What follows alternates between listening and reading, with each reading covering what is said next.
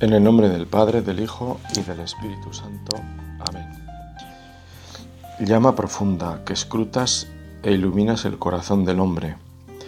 Restablece la fe con tu noticia y el amor ponga en vela la esperanza hasta que el Señor vuelva. Amén. Invocamos esa llama profunda que nos ilumine en lo interior, que nos encienda para que podamos llamar a Dios Padre, y vivir desde la experiencia de que el Señor camina con nosotros y nos acompaña en este rato de oración. Tú Jesús nos dices que cuando vayamos a rezar entremos en una habitación y cerremos la puerta.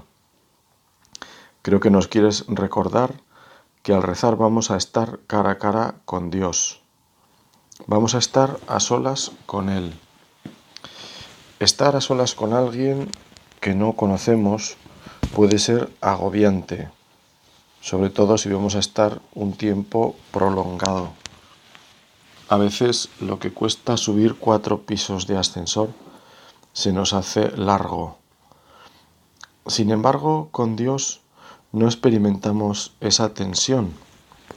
Dios se nos comunica desde la brisa suave, como dice la Biblia no quiere apabullarnos con manifestaciones especiales.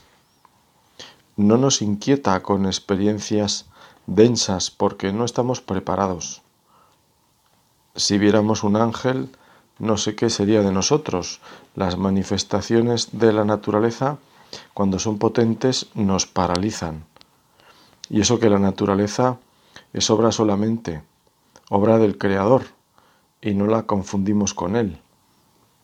La grandeza de la naturaleza es algo pálido comparado con su autor, igual que lo es todo lo humanamente más sublime que nunca alcanzará a lo divino.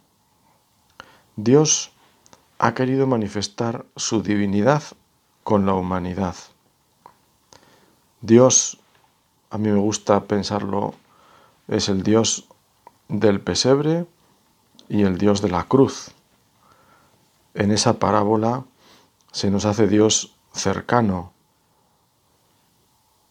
Dios ha querido convertirse en alimento, sirviéndose del trigo, el vino y el agua, unido a unas palabras dichas por un ministro suyo.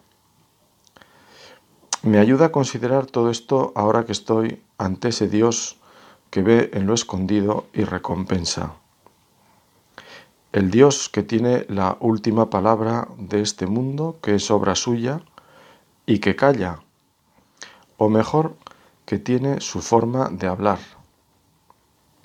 En nuestra oración hoy, con la luz del Espíritu Santo, vamos a ahondar en esa forma de hablar tan sencilla y asequible de Dios que llamamos conciencia y que el catecismo nos dice que es el núcleo más secreto y el sagrario del hombre, en el que está solo con Dios, cuya voz resuena en lo más íntimo de ella.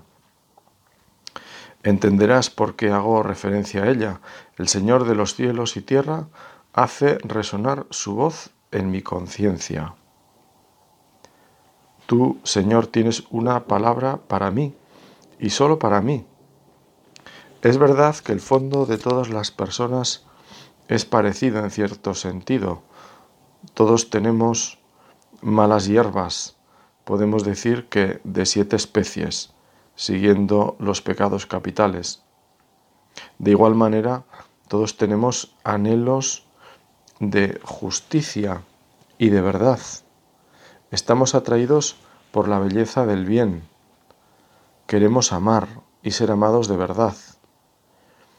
Incluso se puede reconocer que en lo más profundo de su conciencia el hombre descubre una ley que él no se da a sí mismo, sino a la que debe obedecer y cuya voz resuena cuando es necesario en los oídos de su corazón, llamándole siempre a amar y a hacer el bien y a evitar el mal.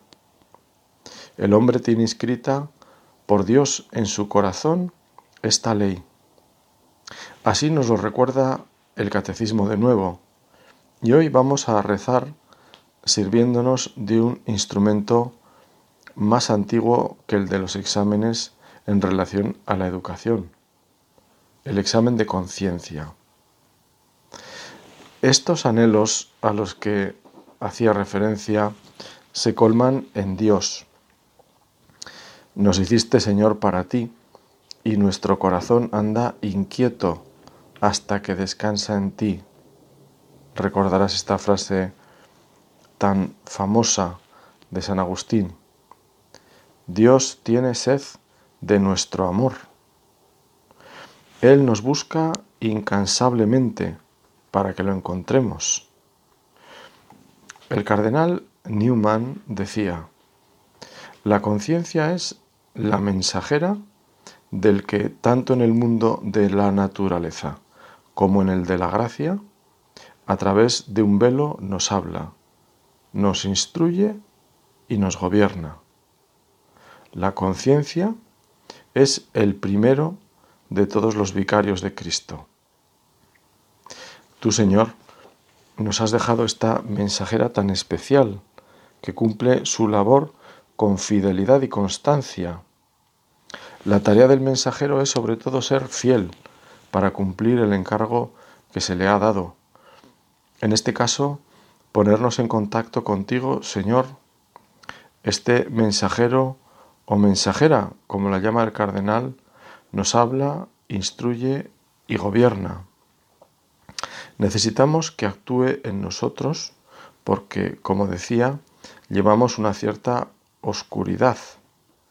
Podemos ser guías ciegos, como advertía Jesús de nuestra propia vida, y esto sería dramático, porque podemos caer en el hoyo del infierno. La conciencia no es un adorno. A veces oímos decir, es una persona de conciencia recta o esto se hizo a conciencia, queriendo expresar una cualidad en una persona que te lleva a fiarte de ella. Cuando actuamos dejando que la conciencia acompañe nuestras decisiones y acciones, vamos mejor. Experimentamos que hay una voz que aunque oculta por un velo, como decía Newman, no nos deja solos, sino que nos orienta hacia el bien y la verdad. Ahora bien, también es cierto que la expresión esto se hizo a conciencia cabe para calificar un crimen horrible e indica que se ha pensado bien lo que se quería hacer. En lenguaje técnico se diría que se ha premeditado. En este caso la palabra meditado tiene una carga que va más allá de lo pensado u organizado. Uno se sorprende de por qué la conciencia parece no susurrar nada cuando se va a cometer algo tan malo y fríamente.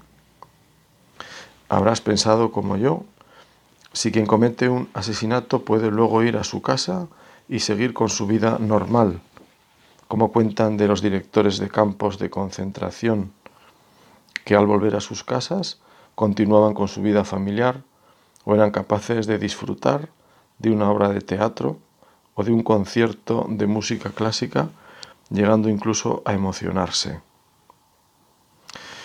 Es preciso que cada uno preste mucha atención a sí mismo para oír y seguir la voz de su conciencia.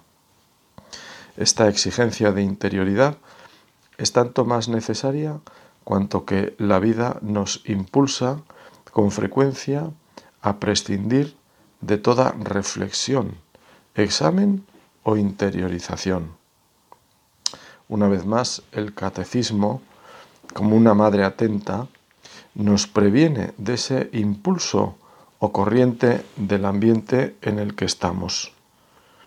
Quizás tendrá algo que ver con esto la explicación que escuché en una ocasión acerca del miedo a la soledad. El argumento era que el miedo que podemos experimentar al estar solos en un lugar no tiene mucho sentido. Si sabemos que no hay nadie excepto nosotros, ¿por qué esa desazón? ¿Qué nos puede dar miedo? En el fondo se decía, era el miedo a nosotros mismos. Esa tensión que sentimos para escapar de la interioridad. Puede ser que conocerme no me guste porque tenga miedo a descubrir la verdad sobre mí. Reflexión, examen, interiorización, recuerda el catecismo, no va con el espíritu del mundo. Si no queremos ser mundanos, como tantas veces nos recuerda el Papa Francisco, debemos entrar por este camino del interior. Nos basta saber que en lo más profundo nos espera Dios. Y Dios es Trinidad, comunión y relación amorosa entre personas. Por eso, el catecismo dice que en la formación de la conciencia, la palabra de Dios es la luz de nuestro caminar. Es preciso que la asimilemos en la fe y la oración y la pongamos en práctica. La conciencia necesita esa luz. Yo soy la luz del mundo, nos dice el Señor.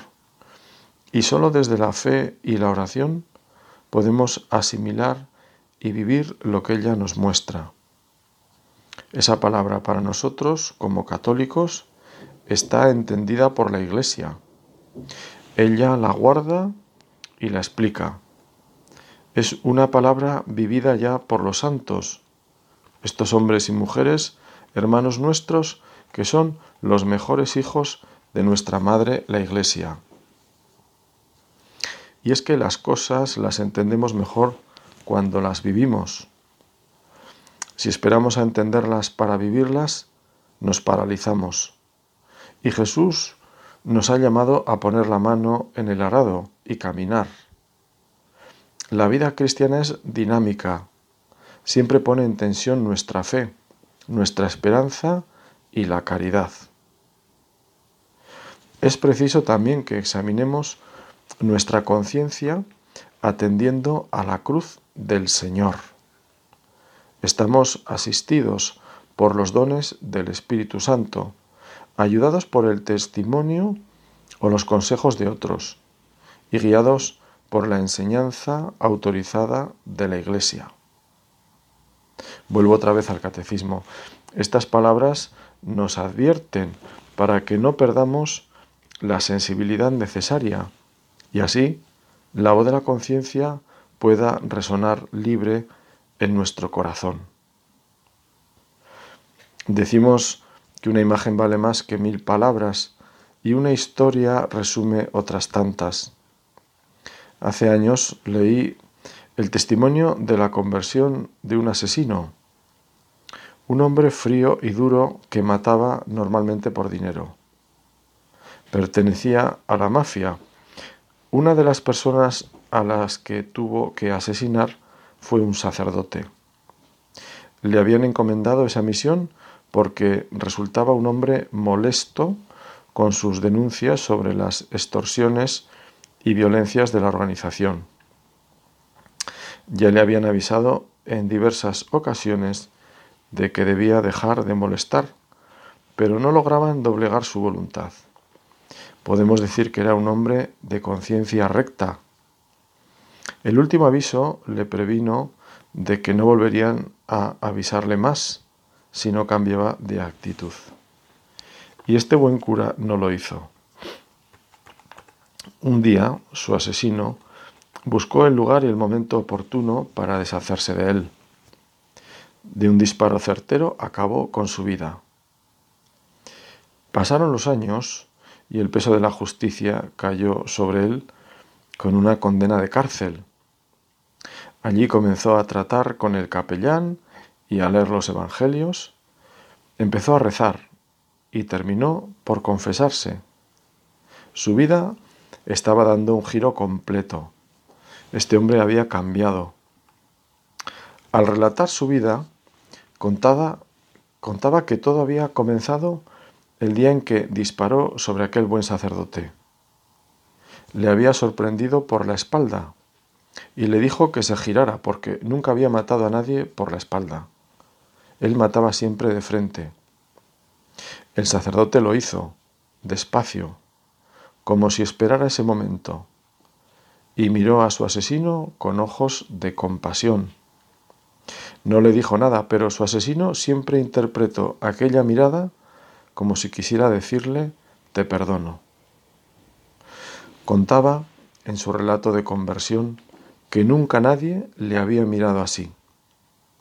Había visto miradas de horror o desesperación, pero la mirada de aquel sacerdote era distinta y nunca pudo borrarla de su cabeza. Saulo de Tarso, el futuro San Pablo, nos dice el libro de los Hechos que vio morir apedreado a San Esteban, aprobando su ejecución. ¿Por qué no pensar que las palabras de perdón del primer mártir no tocaran su conciencia? Nuestra conciencia, dice el catecismo, está asistida también por el testimonio o los consejos de otros. Al recordar estas historias, le quiero pedir al Señor esa fortaleza que es fruto del Espíritu Santo para ser sal y luz. Que seamos buen reflejo de esa luz que eres tú. Así alumbre vuestra luz delante de los hombres, para que vean vuestras buenas obras y glorifiquen a vuestro Padre que está en los cielos. Quiera Dios que no nos veamos en una situación parecida, pero eso no impide que en las circunstancias ordinarias de nuestra vida debamos responder cristianamente. Y la respuesta cristiana normalmente tendrá que ver con la cruz, que es nuestro distintivo. El que quiera venir conmigo, que se niegue a sí mismo y cargue con su cruz. Si queremos seguir al Maestro, es normal que aparezca la cruz es preciso también que examinemos nuestra conciencia atendiendo a la cruz del Señor, nos lo decía el catecismo. Así que si algo nos cuesta, puede ser que haya aparecido esa cruz. La vida cristiana es un camino exigente. Jesús dijo que era un sendero estrecho. Lo que no dijo Jesús es que fuera un sendero de amargura y tristeza. Al contrario, Jesús nos dice que en Él está la auténtica alegría. El otro camino que es ancho y espacioso es un camino vacío y sin vida, aunque a veces produzca espejismos. En el fondo son fuegos de artificio que llenan la noche de color, pero enseguida dejan la misma oscuridad, teñida de humo y olor a quemado aprendimos que una confesión comienza por el examen de conciencia. Pero esto hay que entenderlo bien, ya que no se trata de ver cómo me siento o sin más si hay algo que me remuerde la conciencia. El remordimiento ya se manifiesta por sí solo, aunque nunca venga mal pararse a pensar. En cuanto al propio sentimiento, resulta más peligroso, porque puede depender de cosas tan variadas que no me lleven necesariamente a la verdad de mi vida. La mirada sobre la propia conciencia no es mía, sino del Espíritu Santo. Lo que ocurre es que pasa por mí y por eso necesito esa luz de lo alto para saber cómo me ve Dios. Ese Dios que había mirado con tanto amor al joven rico porque le dijo que cumplía los mandamientos. Sin embargo, la mirada de Jesús sobre los vendedores del templo, tan ocupados y atentos con los negocios que allí manejaban, no fue como la del joven rico. Aquello acabó mal para ellos. Dios veía una cueva de ladrones en lugar de la preparación para el culto. Nos interesa esa mirada, Tú, Señor, me sondeas y me conoces. Me estrechas. Todas mis sendas te son familiares. Así rezarían San José y Santa María con este bello salmo que nos muestra la cercanía de Dios. Nos tiene que ayudar y serenar saber que Dios nos conoce mucho mejor que nosotros mismos. No hay secretos con Dios. Por eso rezar es un camino de humildad. Lo es porque abro los oídos del corazón a la palabra de Dios. Un Dios que se interesa por mis cosas porque me lleva de la mano, porque aunque camine por valles de tinieblas, ningún mal temeré. Tu vara y tu callado me sosiegan, y me unges la cabeza con perfume. Desde esa mirada amorosa del Padre de las Misericordias, no tengo miedo a ver lo que soy. Con humildad reconoceré que soy poca cosa. Por eso no me desanimo por lo que descubro ya que hay mayor alegría en el cielo por un pecador que se convierte que por 99 justos. En la cuaresma de 2015, el Papa Francisco había preparado un folleto para que los católicos, especialmente los más alejados de la Iglesia, se reconciliaran con Dios en preparación para la Pascua. Para confesarse, dice el texto, es necesario comenzar por la escucha de la voz de Dios, seguido del examen de conciencia, el arrepentimiento y el propósito de la enmienda. Es interesante ver el orden que el Papa nos propone porque marca el rumbo correcto para entender qué es el examen de conciencia. En primer lugar, la escucha de la palabra. Bienaventurado si la escuchas. Seguro que Dios nos mira con amor cuando estamos atentos a ella. Tu rostro buscaré, Señor, no me escondas tu rostro. Ciertamente, toda oración tiene algo de examen de conciencia, porque estamos ante Dios desde lo más hondo de nuestro ser. Retorna a tu conciencia, interrógala Retornad, hermanos, al interior y en todo lo que hagáis, mirad al testigo, Dios. Así decía San Agustín. Cuando el santo obispo nos invita a volver a la conciencia, nos está llamando a entrar en el interior, allí donde nadie puede entrar si no le abrimos. Solo Dios tiene la puerta abierta. ¿Dónde escaparé de tu mirada? ¿Dónde huir de tu aliento? dice la Escritura. Estando ante Él, queremos mirar la realidad y mirarnos como Él nos mira. Volviendo a San Agustín, rezamos diciendo que me conozca, que te conozca. Conociéndote, me conoceré. Para ello necesitamos escuchar tu voz. Por eso nos recordaba el catecismo que en la formación de la conciencia la palabra de Dios es la luz de nuestro caminar. Es preciso que la asimilemos en la fe y la oración y la pongamos en práctica. Es preciso también que examinemos nuestra conciencia atendiendo a la cruz del Señor. Estamos asistidos por los dones del Espíritu Santo, ayudados por el testimonio o los consejos de otros y guiados por la enseñanza autorizada de la Iglesia. No nos basta escuchar la palabra de Dios, debemos asimilarla y ponerla en práctica. Bienaventurados los que escuchan la palabra de Dios y la cumplen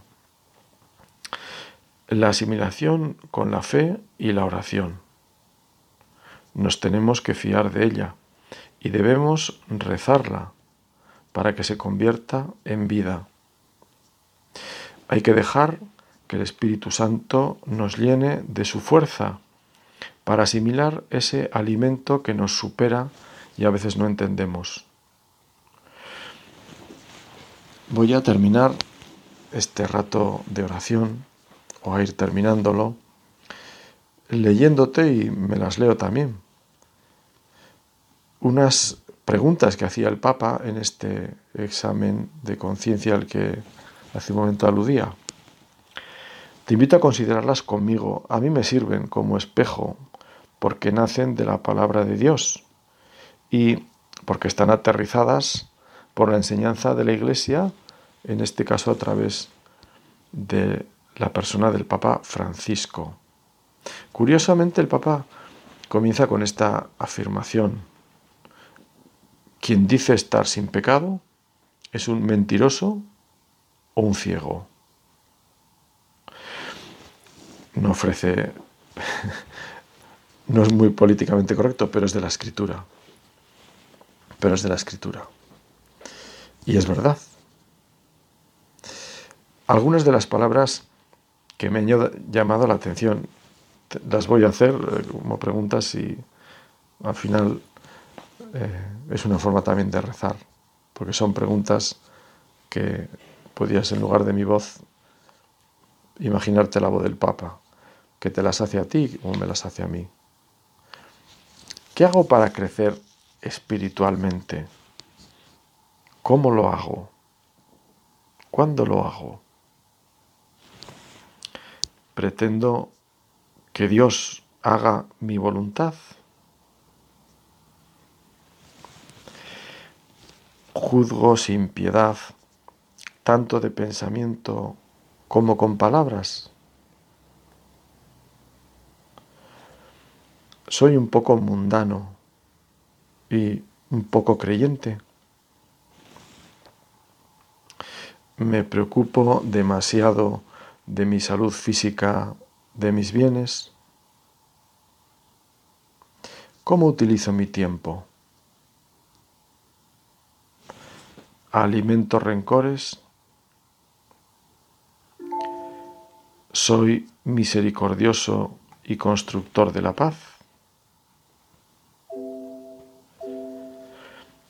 Como ves, son preguntas breves, pero incisivas como incisivo tiene que ser un buen examen de conciencia.